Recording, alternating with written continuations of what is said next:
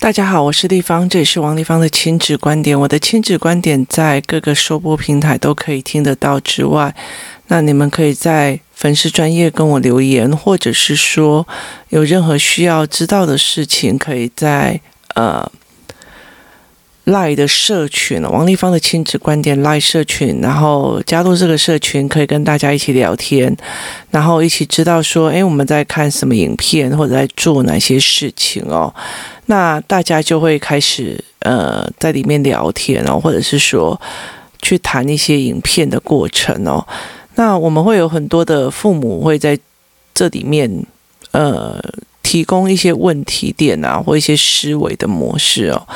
那我会在亲子观点里面这个节目里面哦，尽量有空的时候就提供我自己的观点哦，跟思维，或者是跟大家闲聊哦。那今天想要跟大家闲聊一件非常呃有趣的事情哦，就是呃，因为我的生鲜时书的录影哦，就是线上课程要开始嘛，所以其实我有一段时间其实都大量的在写所谓的逐字稿哦，然后会去。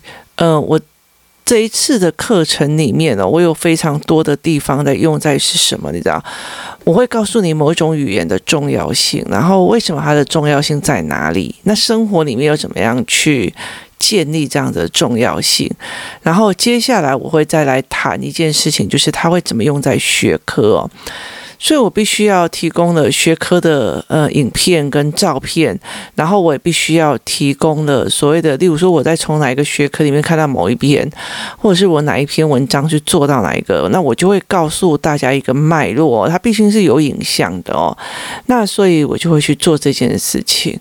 那因为。呃，那个时候已经就是比较开放了，所以我请工作人员去工作室哦，我们就在里面一直在处理这一块哦，就是我一直在呃做稿子，然后他们一直在帮我去把资料都找齐，然后呃就是扫描，然后上网去做这样子哦，那。呃，我的儿子那一天其实还有很多的事情要做，做到很晚的时候，因为我一大早就去工作室工作嘛，哈，然后等到做到非常晚的时候，他也去把他今天的、今天他该读的、该做的都做完的时候，那工作人员里面有一个小孩哦，他就在那边，因为他已经等妈妈等一天了，就每天都就在那边读书啊，干嘛的，那。呃，我就说好，那他请他们，请他，请我儿子过来陪，跟他一起玩。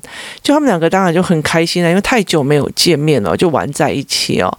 那我有一件事情我一直很想做，就是呃，工作室里面有一间厕所，它其实是湿度比较高的哦，所以它其实就呃这阵子比较没有人在使用的时候，它就有一点点发霉的现象。那我一直想要有找一个时间去把两间厕所大量打扫一下。通常我都会，以前我都会从选在星期日的下午哦，因为星期日早上工作室有呃围棋课跟围棋班哦。那下午的时候，嗯，我会带着两个小孩在那边打扫，尤其是扫厕所要洗一洗哦，然后整个刷过这样。可是那天因为我太忙了，然后那阵子我觉得。真的整个很忙，所以我就跟两个小孩讲哦，一个是今年要升小学五年级，一年是要升小学三年级，就我儿子，我就跟他们讲说，你们两个要呃去洗那两个厕所，那我就帮他们准备了，就是我带着他们去后面哦的那个。呃，洗手台、工作水台那边哦，手台那边去，带着他们去那边看哦，什么叫做桶子，然后要用什么样的泡沫，然后要带什么刷子，然后要带什么做呃哪一种是可以吸水的哦。那我就带着他们呃认识的一件，然后他们就拿了那所有的工具就进去了两间厕所，想当然尔。简直就是在闹水灾哦！就是这这两间哦，他就他们两个在里面玩，当然有在刷，有在洗啊，有在干嘛。那可是你知道，他们就在呃刷水刷干净或干嘛的时候，就呈现一种玩水的状况哦。所以后来到时候，我儿子是全身的衣服都是湿的哦，他就是必须要从工作室里面，我有一区就是呃专门的备用衣服，他就去拿那个备用衣服来使用哦。那。非常有趣的一件事情，就是他们开始玩玩玩玩到最后，那后来到最后，呃，两间都洗完了嘛。我跟他们讲说，你们工作其实是有费用的。那我就跟他讲说，你们工作是有费用，所以那时候我在做工作的时候，他们两个人就在旁边一直在做这件事情哦，就是洗地板啊，干嘛这样子，然后洗到整间都是湿哒哒。那后来孩子的爸过来的时候，他就看着他们这样在做以后。那我就跟他讲说，你去帮他们一下。那他最后做的一个东西叫收尾哦，也就是用那种呃海绵刷去把那个很多很多的水哦，就是把它推到那个排水孔里面去，然后让它就是整个变干比较多，不要就好像在淹水一样哦。这小孩在洗厕所就好像淹水一样，这很像其实大人在讲一件事情哦，就是。你要么就是不想给小孩做，不是不想给他做，是他越做会越让你觉得忙哦，然后事情很多。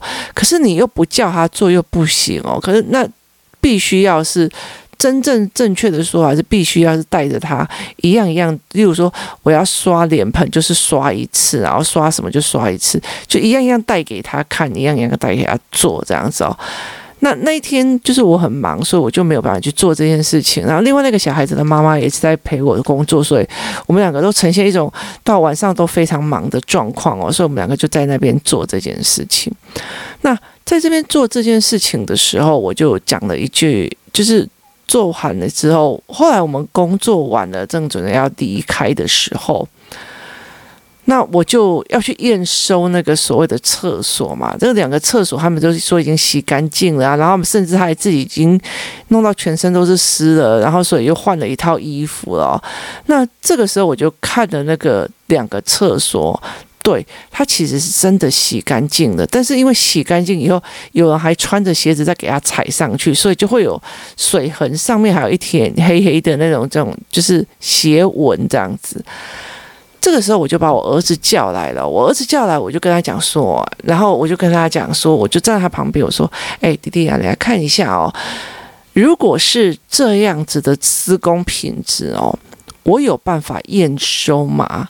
然后他就问我说：“嘛，什么叫验收哦？”这时候我的工作人员马上，你知道，二话不说，赶快叫他儿子过来哦，说地方也要讲话了，这样，然后我就觉得非常有趣哦，那。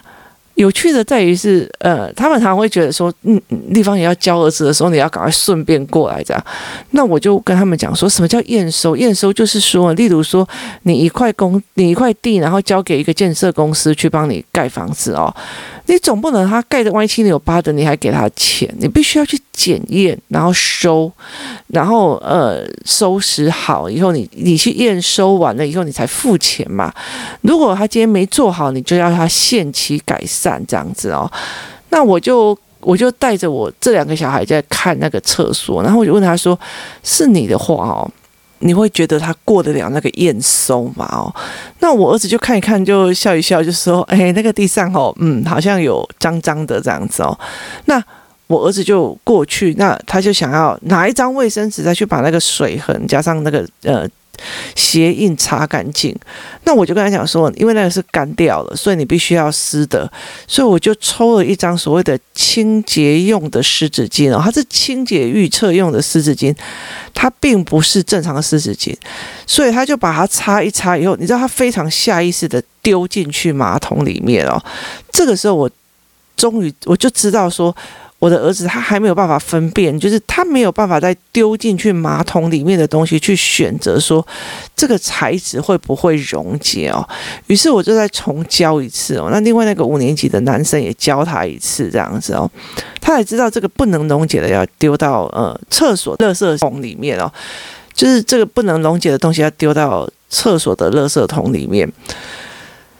那后来之后，我就跟他讲说，他就把它擦完以后，他说这样可以验收了。我说你觉得哈，如果哈一个那个马路哦，有人铺柏油，铺完了以后，就好像柏油已经铺完了，可是他的工具啊、那个靶子啊、警示器啊什么有的没有，都还丢在那个马路中间，人就走了哦。那他过得了那个验收吗？哦？那我儿子想起来就说不行哦哦，可能市政府不愿意付钱。我说 OK，那你现在该怎么办？那他就开始收拾在里面的所谓的水桶啊、刷子啊，还有包括那个海绵拖把哦，他们就开始在那边收收收收，把它收好。然后后来，嗯，我去另外一间的厕所的时候，它有一个比较大的那个洗手台的台面了，我就说，哎，你们再过来一下，我可以问一下哈，这上面到底有没有洗过？那原来是因为他们上面有洗过，但是因为后来他们在喷水去浇湿那个地板的时候又喷到了，所以那上面还是都是水。于是他们又重新再清理过，清理过，然后把台面吸得干干净净的哦。那后来我就说，嗯，这个验收可以哦，我觉得，嗯，符合这个价钱，然后我就一人给他们一百块这样。那对方的妈妈待会就说，哎，拜拜不好啦，我我儿子的钱我自己付了哈，毕竟你教他这样子哦。我说，可是当初是我请。就是我开发出要求，请他们承包的哦。那我们是一个已经就是讲好的一个合约契约过程哦。那不代表说你应该要付这一笔钱哦。那他就说哦好，那呃这两个孩子就就很开心呐，因为他们就各自拿了一百块，就非常开心的走了哦。那孩子的爸就在那边念啊，是说诶为他就是跟他儿子讲说。哎，我最后我是帮你吸水的，为什么你没有分给我这样子？想当然，儿子他没有要他嘛，吼。那这件事情非常有趣的一件事情，是因为哦，后来我们在讲这件事情的时候，就是我在聊这件事情的时候，其中有个妈妈就跟我讲说，哦，也意思就是说。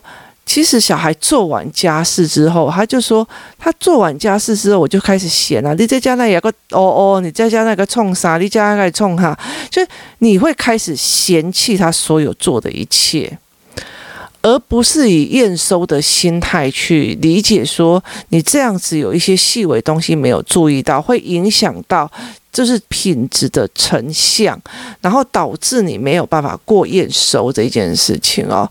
那。呃，其实我觉得非常有趣的一件事情就是，呃，我我我非常幸福的，就是我非常帮了我儿子跟我女儿的那个验光师哦。他有一次在验光的时候，他就跟我讲说，他遇到一个我认识的朋友，那他就在讲说。嗯，他不是台湾人，但是他就跟他讲说，他觉得很受不了台湾人的一件事情，就是说所有东西都是可以就好，他们没有很讲究哦，包括很多的呃光影啊，然后色度啊，一点点颜色差，他台湾人就觉得还好，而对他来讲，他必须要算得非常的精准哦，就是包括任何一件事情，他都要弄得非常精准，他觉得台湾人太随便哦，那。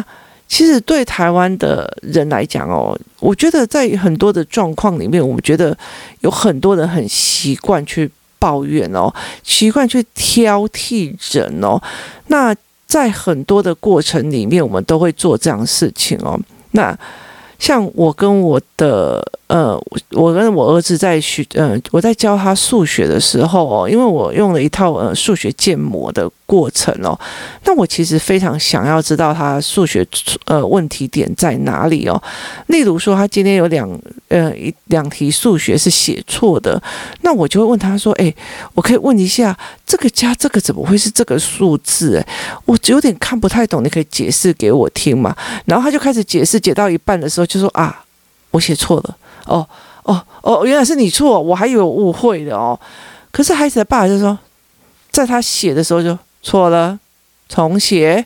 然后了解的意思吗？就是你用挑剔的性格去看一件事情，跟我用，诶，你为什么会这样做啊？是不是哪里考虑错了？我为什么还是我考虑错，或者是你考虑错？那我们用思维审视的观点去把这件事情的错做出来哦。所以我们常常在讲说，勇于认错。对啊，小孩子当然要勇于认错哦。为什么？因为因为错了以后，他在你的思维回路里面，他比较容易去建立一个所谓的思维模式哦。人很会记得自己错的地方，然后就学到了哦。可是问题在于是你在错的当下是怕被骂，还是被骂，还是反击，还是你觉得哦，我学到了？这个东西是不一样的哦。我常常分享过，有一次我在巴塞罗那在找房子的时候，遇到一个外国人哦，他们也在找哦。所以其实我们那个时候没有网络嘛，所以就永远都在这边请，呃，就是用英文在问说你有没有双，今天晚上有没有双人房？就一间一间哦。我那时候今天是问了五六十家，就是。观光圣地，然后就每天就一直问。那那时候就看到一个外国人，他一直背着我走，然后一边跟我讲话，我就看到他快要撞上，可是我英文就讲不出来哦。那他当下就是说，他当下后来弄也，他就说，他就跟我讲说 “watch out”，然后他意思就是说，你下一次可以用这一句话。他没有说我错，他也没有怪我，他只是告诉我下一次可以用什么。可是我印象对我这个犯错，我就印象非常深刻，我学到了哦。那呃。后来我在思维很多过程的时候，我在理解很多过程的时候，很多人在跟我讲说，为什么我在跟孩子讲的时候，跟他们没有办法哦。像孩子的爸爸就一直觉得说，他只要陪小孩写作业，小孩的情绪就会反弹很大。可是我就可以从头到尾就非常的 happy。问题在于是，我知道你都会犯错，因为你就是不会，你才要学。你犯错的时候，我很想知道你的思维脉络是什么。对我来讲，孩子为什么会从不会变成会？这个思维脉络，他脑袋到底是怎么想的？这件事对我来讲实在是太迷幻的美丽哦。就是我常常会去思维，这个孩子到底为什么会现在有这样的思维模式，变成这个样子哦。所以我会常常去做这样子的思维。那所以他做错了，例如说，同样三位数的加减错了，我觉得，哎，这一题。我好像觉得我的算术好像不太跟你一样，你可以告诉我你怎么算的，怎么会得到这个答案吗？然后他就会重算一次，跟嗯哼错了，重算。我叫你重算，有没有听到？要不然手就插过去。这两个会引发不同的心态哦。那他有没有办法到让脑的神经的网络继续往前走？又是另外一个心态哦。所以后来我那天在聊天的时候，后来他就。就有个妈妈就想说，早知道我把我的小孩也丢过去哦，就是在学这一块哦，就是呃，顺便把所谓的验收的这个概念哦，给孩子们哦，那。他可以自己去审视他自己的内容，跟他做事的方面。那我也协助他去把自己刚刚做过的事情重新看一次哦。那不是我在那边讲，拜托哦，我叫你洗，那这个你看这里还脏脏的，哎呦，你看那个抹布还放在这里，哎呦，拜托，然后洗洗的时候刷子还放在这里，这样跟哎。你要不要来看一下？如果是你哦，如果是你，你承租的一个清洁的工作，我承包了一个清洁工作，这个工作是有赚钱的哦。那业主走过来看到这个验项哦，你觉得你过得了验收还是过不了验收？那你过不了验收的话，你就没有办法拨款下来哦。那你觉得哦，消费者就是聘请你的人哦，为什么？呃，会想要付这一笔钱去得到这样的成果，就好像是说，呃，你今天想要付了一笔钱，想要去吃一一碗很好吃的咖喱饭哦，就后来发现里面的肉都不熟的哦，那你会觉得付这个钱甘愿吗？哦，那协助孩子再重新去审视这一件事情哦。那后来我在聊这件事情的时候，有个妈妈就跟我讲说，哦。你在聊这件事，我要审视一下，我好像都是那个指指点点的人，而不是协助孩子去看、去发掘、去思维的这一个人哦。所以，其实我觉得在很多的过程里面哦，我常常跟很多的妈妈在讲哦，你们其实要的是行为本身哦。现在，现在这个孩子，我要求他做什么，他要不要听话，跟。你今天去要求的是一件事情，是我希望他怎么想的，是一回事哦。如果我今天觉得这个这一题错了哦，写对，好，那我要的是行为本身，就是把这一题写对。可是，哎，这一题你怎么会这样算？我想要想，我想要了解看看，那我就是要让他想。过，这两个东西是不一样，一个是行为本身，一个是思维本身哦。这两个东西是不一样，可是他大部分的台湾人的父母几乎都在行为本身写完作业或干嘛这样，所以他们呃比较不容易去理解什么叫做思维本身这一件事情哦。所以在台湾的孩子遇到错误的时候，他就觉得要么被骂，要么被挑剔哦。我觉得台湾有一个非常。夸张的一件很差的一件事情，就是很喜欢挑剔别人的事情哦。就是你不管做什么事哦，总要挑剔一下，总要嫌一下。总要骂两句哦，才会显示自己的高价。以台湾的酸民文化就是这个样子哦，大家生能诶，供能为，然后让自己有一点位置跟角度哦。可是真正你会不会自己在做？这是一件很重要的事情哦。例如说你在看冬奥的时候，哎，很多人很会嘴耶，你就是用力一点啊，你这一次失误太多，你怎么样？你很会嘴，说一句比较直的，当你拿起球拍的时候，你会打吗？你不一定会打哦。那教育也是很多这样哦，很多人很会嘴哦。嗯，我觉得那个妈妈就应该要怎样哦，那个爸爸就应该要怎样。可事实上他不是哦。你这么会嘴，不一定代表你下来自己教的时候是有办法哦。所以其实我觉得思维的模式是比行为的本身其实是还要重要的哦。那整个一个今天这个小故事的过程哦，就是。来思维这件事情，我也会常常觉得，这对我来讲是一件非常很呃下意识的事情。就是看到了以后，我就跟我儿子讲说：“哎，那你要不要来验收看看？看看你站在验收的角度，呃，业主会不会给你一种所谓的拨款的这个动作，让孩子自己去审视这一点哦，而不是一直在挑剔这里也脏，那也脏。拜托，这里这个，你看这里缝里面还有细菌。”拜托，你了解那意思吗？就是他不是一个嫌跟挑剔的，所以当你小孩勇于认错、勇于面对的时候，不好意思，我真的很想问家长的心态是什么？家长的样貌是什么？为什么会默默的把这一件事情去弄掉了？像我们家很好笑一件事情哦，就是甚至他们自己大放屁哦，就会很大声的说：“我放屁啊，我放屁啊，我放屁啊！”非常非常的得意哦。那家长什么态度会决定这个孩子接下来会不会这样子做哦？那非常非常有趣哦。像我女儿最近因为呃国语文她过关了之后，她就会开始，我觉得我真的太优秀，我很厉害，我超级赞的哦。她会开始这样子在讲哦。可是我们会觉得这个小孩很有自信哦，然后我就会摸摸他的头，很开心这样子哦。他会来我面前撒娇。可是如果这样同样一句话，他在外婆面前讲哦，我跟你讲，他一定会被哎呦，给你剥开被臭臭哦，安怎想？就是那种那种所谓的自信的语言哦，会马上被打死掉哦。那我这样有没有做很好？拜托，人家那个谁谁谁都一百分哦，就是。呃，很多的事情其实它不是一种思维，它只是为了考谁而考谁哦。所以怎么带领孩子去看哦，然后去审视他自己做错的事情哦，是一件非常重要的哦。如果要发现自己所谓的自省无自省无声，然后知错能改，要先知道，也就是看到。知道这是过，然后也知道有什么方法可以所谓的施行细节去做，然后呃去改。这才是有用的哦。那你不能讲说嘿啦，每次都骂，骂了以后还不是下一次照做？问题是从中到底有没有人告诉他，如果不要这样错，下一次有什么方法，有什么脉络，应该怎么做才可以避免错误呢？这样子的呃逻辑到底有没有给哦？那所以我就觉得非常非常有趣哦。太久哦，呃，太久没有跟。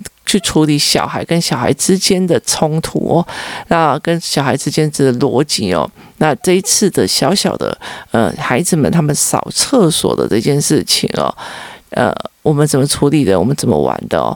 提供大家的思考模式哦，他让我很理解的一件事情，我觉得很习以为然。我们就是这样教的时候，其实对很多的父母来讲是觉得原来可以这样教哦，那。提供大家一点点的思维哦，所有的知错能改哦，或者是问问你身边的孩子哦，当你犯错的时候，你是不是你是不是不舒服？妈妈某一些的教法跟一些的批评哦，其实当妈妈的都是这个样子，小孩错的时候，我们指正他是希望他做对哦，是希望他不要再踩另外一个坑哦。